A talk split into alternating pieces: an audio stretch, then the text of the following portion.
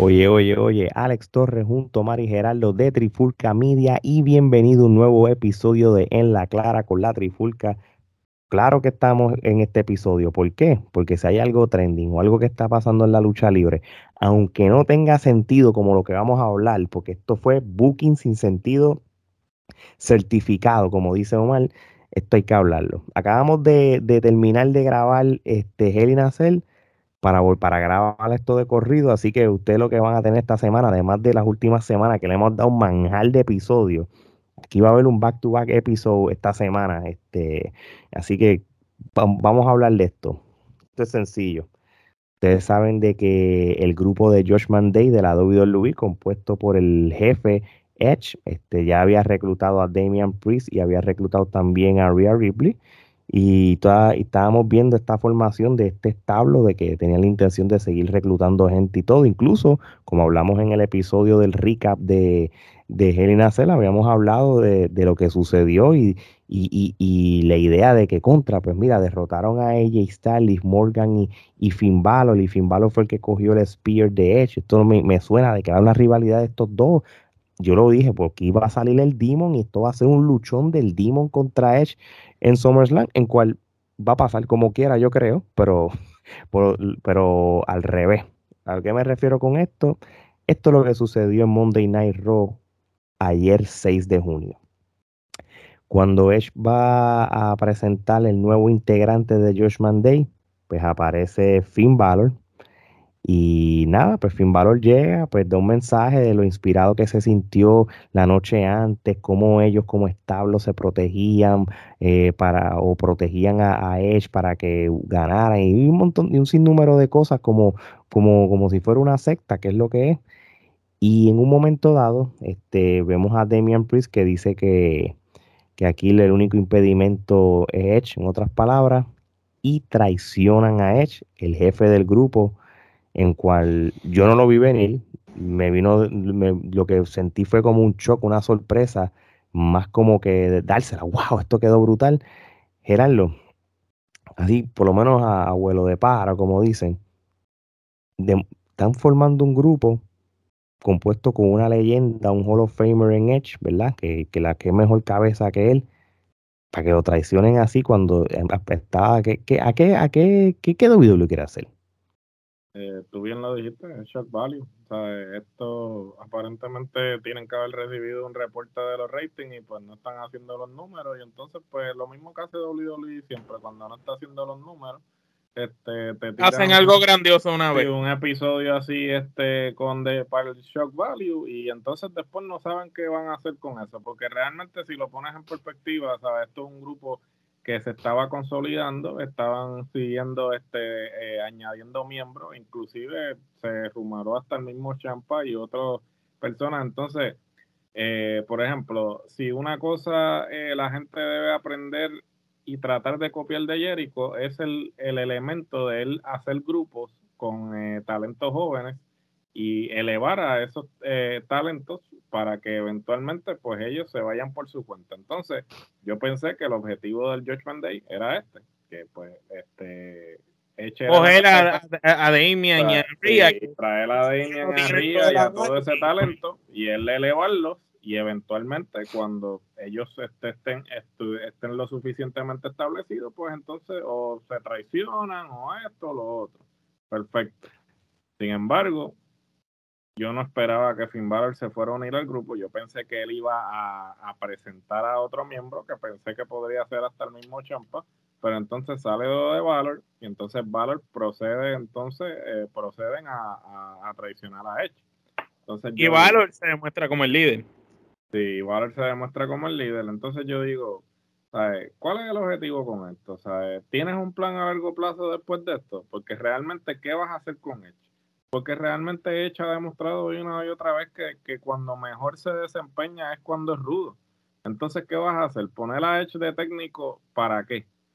¿Y, y con qué propósito entonces pones a Valor como el líder? Cuando realmente si lo pones en perspectiva, si, si, si lo jugaras inteligentemente, tuvieses entonces traído a Valor al grupo y entonces ir trabajando semana tras semana como este Valor se, eh, este, va Le roba el influenciando a, a, a Damian y a, y a Ria Como Nation of Domination hizo The Rock. co- como el Nation of Domination. Perfecto, ese es el, ese es el mejor ejemplo.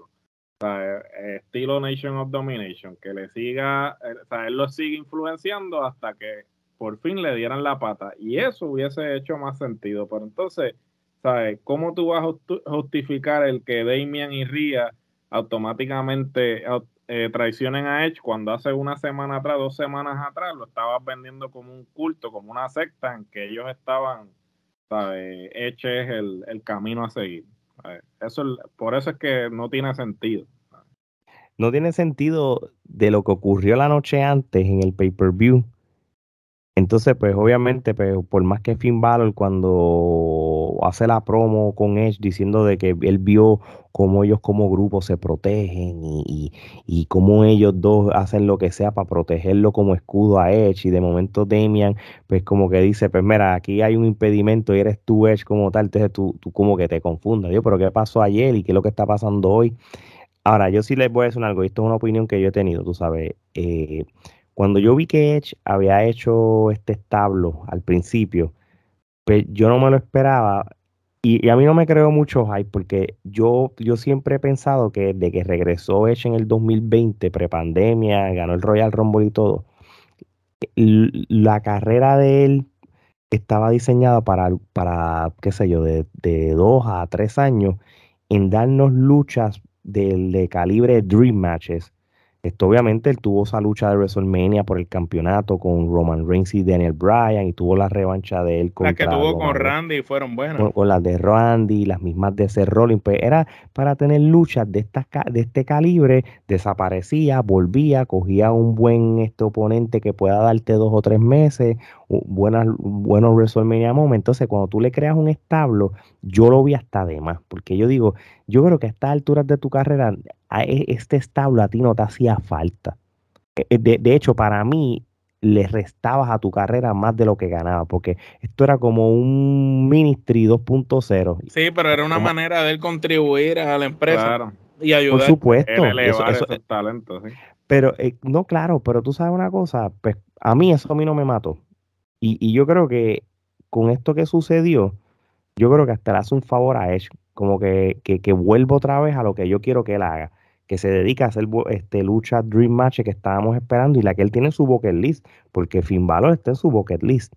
So, obviamente el Finn Balor contra él en un SummerSlam es súper atractivo porque Edge, es Edge y Finn Balor es Finn Balor y si lo como como el Demon, pues mejor todavía. Omar, ¿qué, qué comentarios tú tienes a todo este storyline que está ocurriendo sin sentido? Pues mira, para empezar, el propósito de esta camisa, tenerla puesta, es básicamente a eso que acabas de decir, que no tiene sentido. Empezamos porque la noche anterior, eh, Finn Balor pierde con AJ Style y con esta muchacha, este, Liv Morgan. Entonces, si Finn Balor perdió, ¿para qué perdió? ¿O por qué no se viró en esa lucha?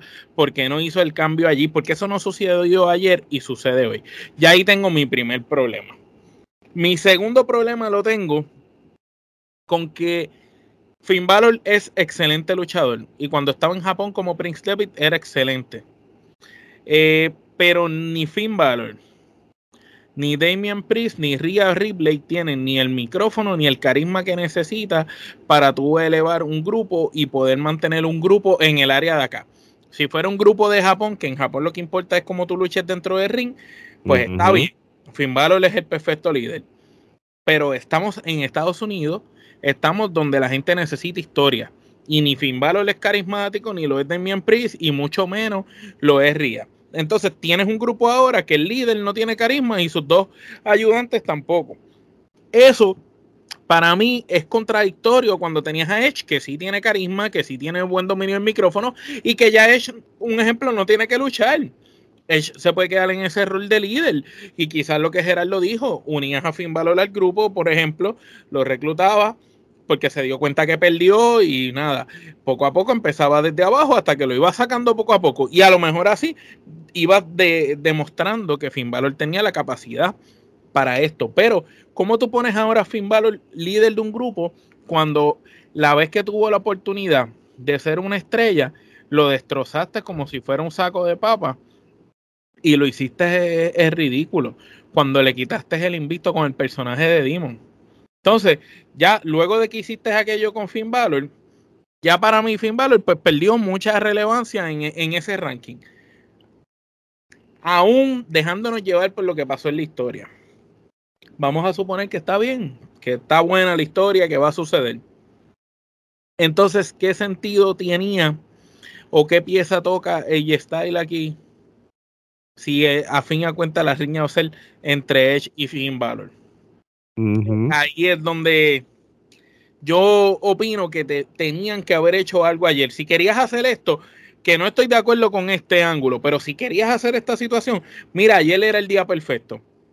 Finn Balor pierde, se da cuenta, ahí mismo le dice a Edge, o, o Finn Balor es el que traiciona a AJ Style, él, lo recluta y cuando él se vira, pues que Finn Balor lo, le cayeran encima entre como, Como él hizo en NXT aquella vez cuando, cuando se le viró a Undisputed, tú sabes. Exactamente, y que ahí mismo Finn Balor cogiera el micrófono y dijera, mira Edge, tú estás viejo ya para esto, ya tú no sirves como líder, este grupo necesita un líder más joven y quién más que yo, bla, bla, bla. Y ya está, un statement así. Y hoy en Raw que hubiera puesto a Finn Balor haciendo un in-ring con Josh Mendey y que saliera Edge para fomentar ese, esa riña entre ellos y que ahí mismo un ejemplo saliera Edge y le dijera Edge, las cosas entre tú y yo no están claras todavía. Y entonces ahí creabas una morriña y entonces creaba estas luchas locas que WWE hace, que aunque se odie Edge Style y Edge, tienen que hacer pareja para enfrentarse a Damien Priest y Finn Balor. Y hacías una lucha para Roy. Que posiblemente va a pasar. Yo hubiera preferido eso antes que lo que pasó. Sí, y, no te creas, posiblemente lo que va a pasar es Edge va a buscar la ayuda de AJ Styles, tú sabes, y, y, va, y va, nos van a dar un par de semanas eh, eh, aquel buscando de la vuelta y qué sé yo, y se unan y hagan una lucha en Morning the Bank o algo así.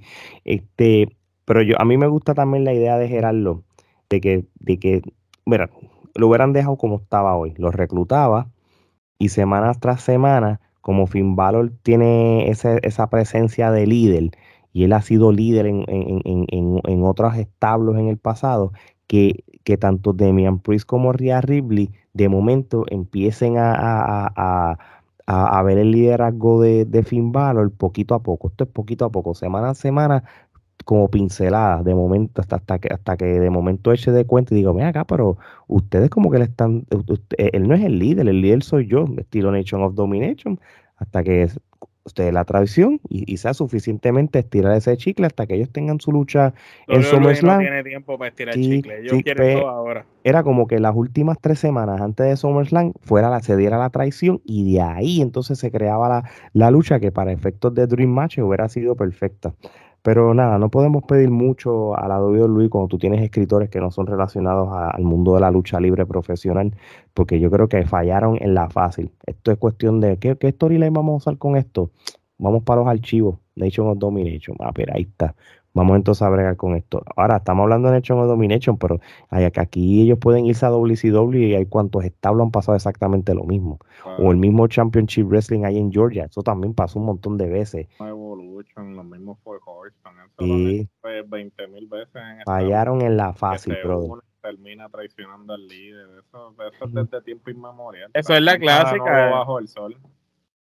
Sí, sí, y, y entonces, este, ya, con eso dicho, no ya que ya el daño está. Ya es, este, no es parte del establo de que él creó, ahora son estos tres.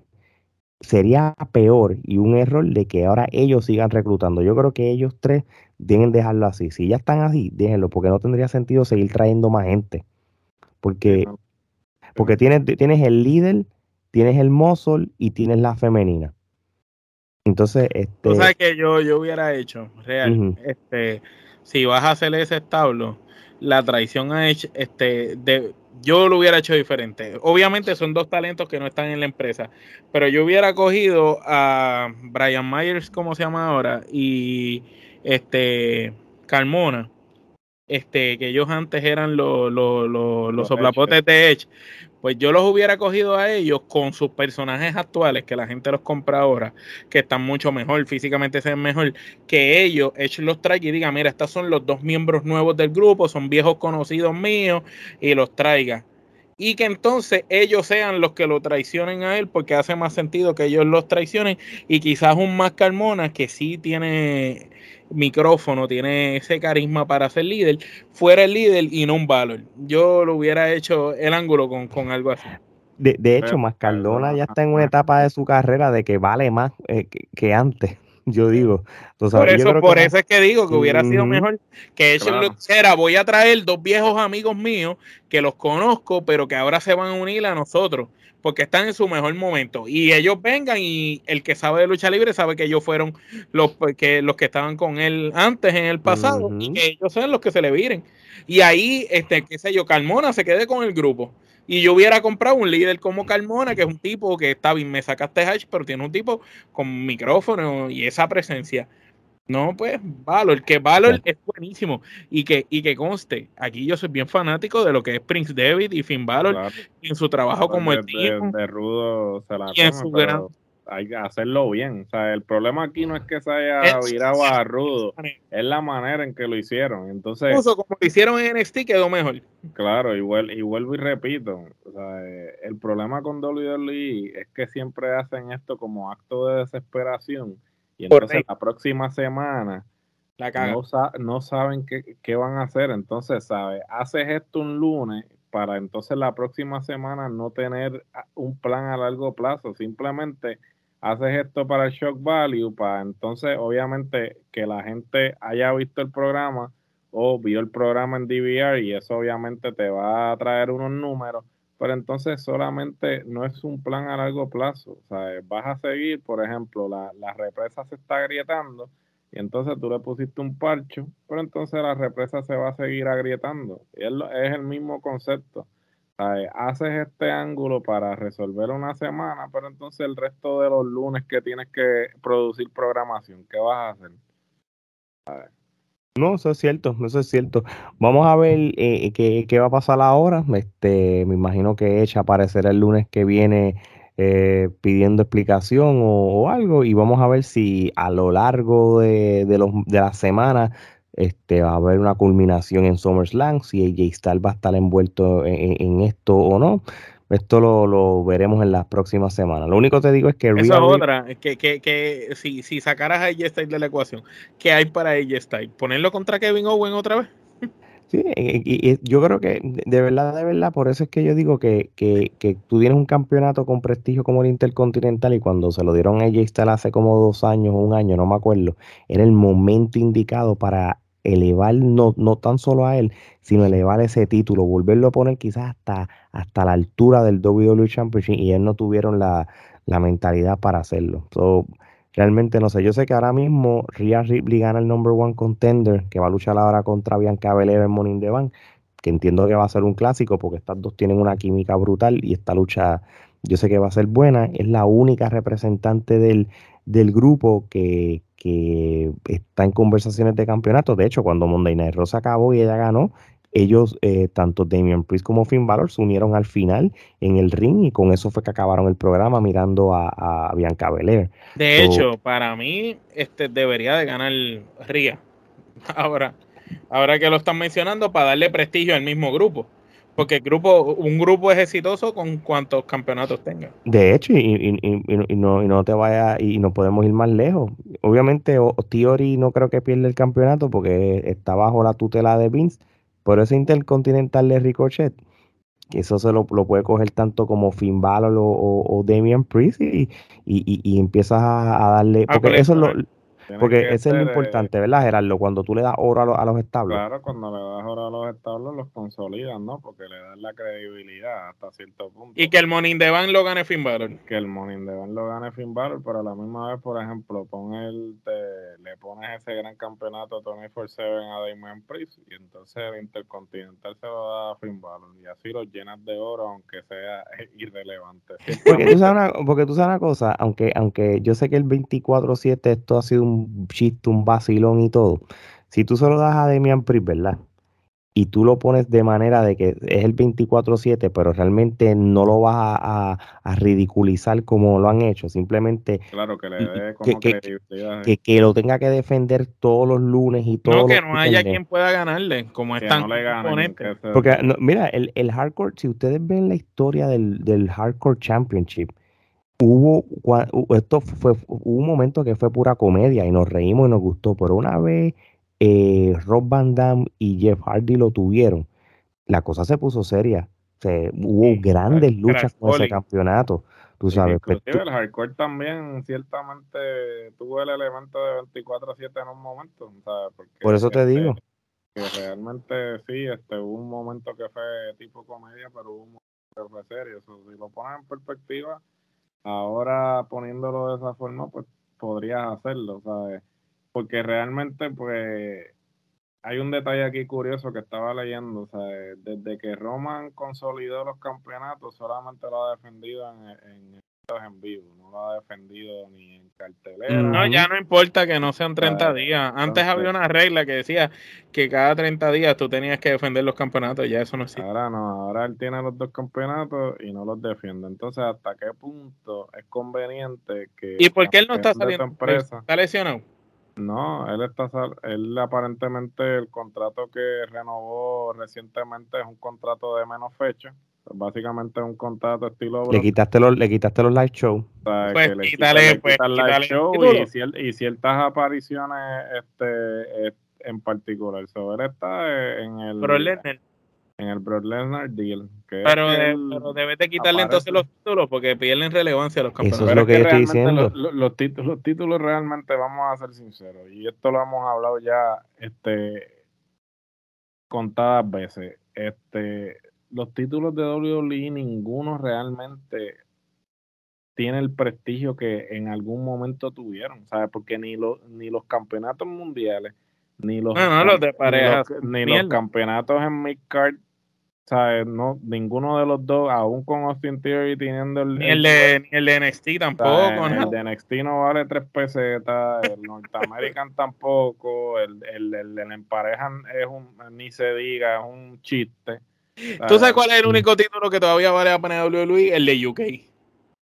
Coño, eso fíjate. Eso, el único título. Ese es un título que sí, que se ha mantenido. Lo único que me. Que me defienden constantemente. Lo único que salvaría la lucha, qué sé yo, que Walter se, se aparezca ahora aquí a pelear con Roman Reigns. Eso sería interesante. Eso sería interesante. No, eh, eh no Goner, Goner.